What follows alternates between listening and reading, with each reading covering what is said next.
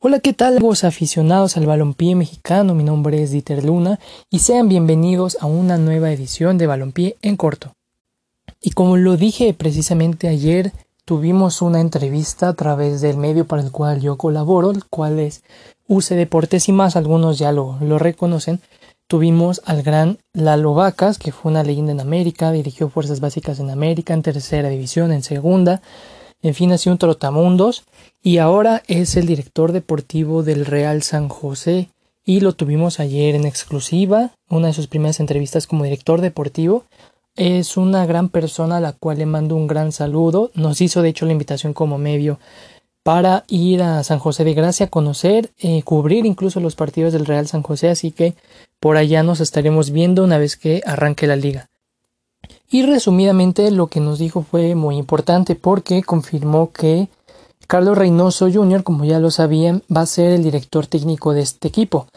También nos dijo que este equipo cuenta al Real San José con un apoyo económico gubernamental muy grande porque precisamente quieren enaltecer el bello pueblo de San José de Gracia con este equipo de fútbol.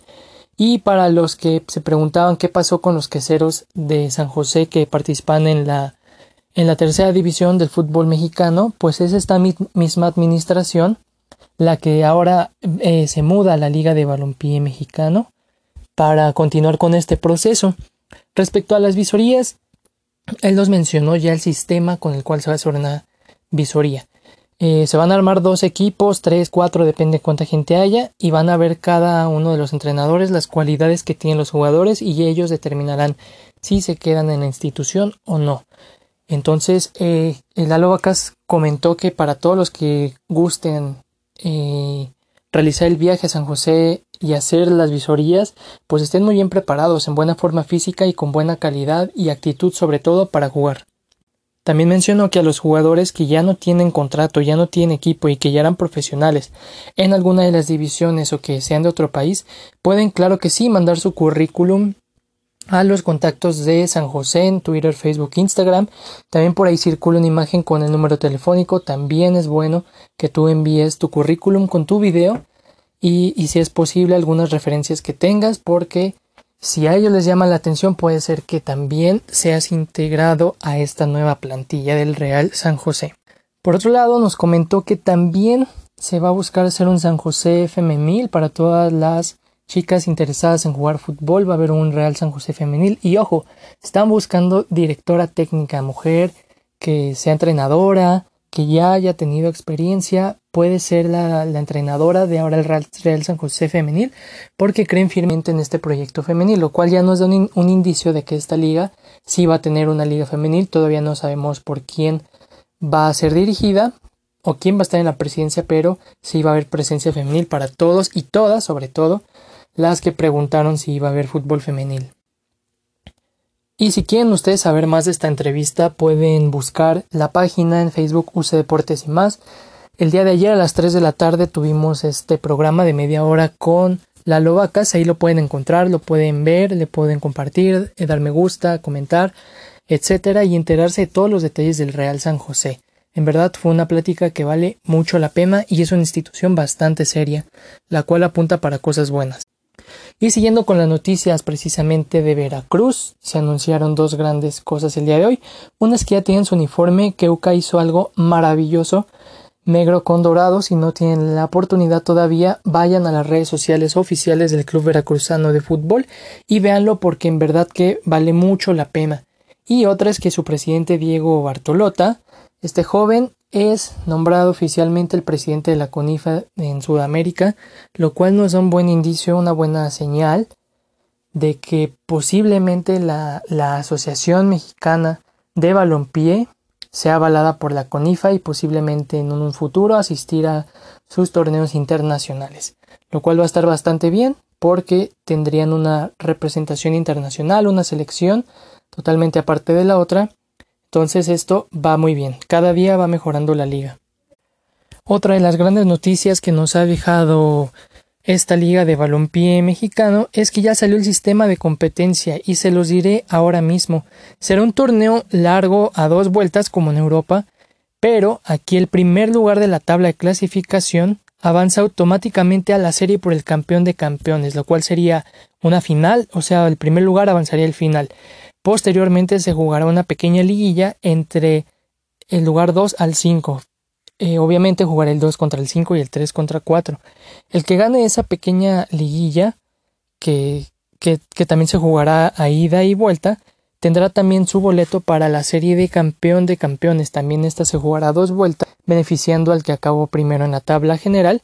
Y el que gane de este campeón de campeones será el campeón absoluto de la Liga de Balompié Mexicano. Para los que preguntaban, pues el que gane este campeón de campeones será el que llevará la estrellita en su escudo. Lo que también se mencionó es que será un tiempo un de 90 minutos y si eh, hay un empate, aquí procede los tiempos extras de 15 minutos cada uno y posteriormente los penales, como ya se había dicho. Y va a haber cinco cambios por equipo en toda la liga, como ya es oficial también en todas las ligas de todo el fútbol a nivel mundial. Otra noticia es un nuevo jugador para los Jaguares de Jalisco. Él es Saúl Villalobos, que estuvo en muchos equipos en México, Atlas, León, Tecos, Puebla, Chivas, Venados, y su último camino estuvo en España, en el Salamanca, que ahí hay muchos mexicanos, si bien lo recuerdan, pero él, Saúl Villalobos, el joven de 28 años, o ya no tan joven, fue medallista de bronce en el Mundial de Colombia sub-29 allá en 2011. No sé si lo recuerden, ese mundial bastante bueno, donde jugó Pulido, El Chatón, Toño Rodríguez, en fin, fue una gran selección, él fue esa selección y ahora se convierte en uno de los jugadores oficiales del Jaguares de Jalisco.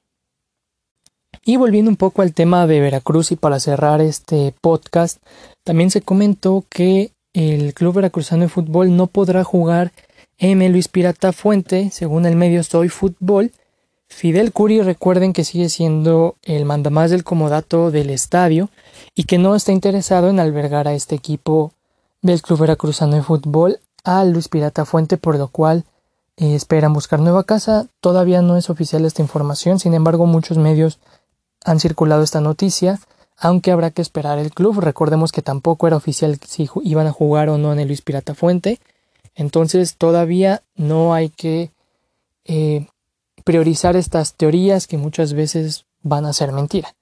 Entonces hay que esperar a que el club haga oficial su estadio, donde jugará y todo.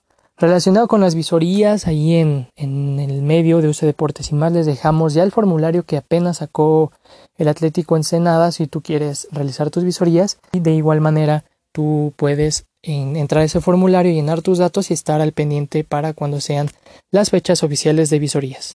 Y ya por último, la liga también anunció este día que precisamente Arturo Hernández Peña ha sido elegido como asesor en materia de desarrollo internacional lo cual significa que ya desde ahora va a empezar a realizar las funciones en las cuales se concentrarán en compartir su experiencia para generar presencia internacional mediante los esfuerzos y planes de expansión de esta nueva liga.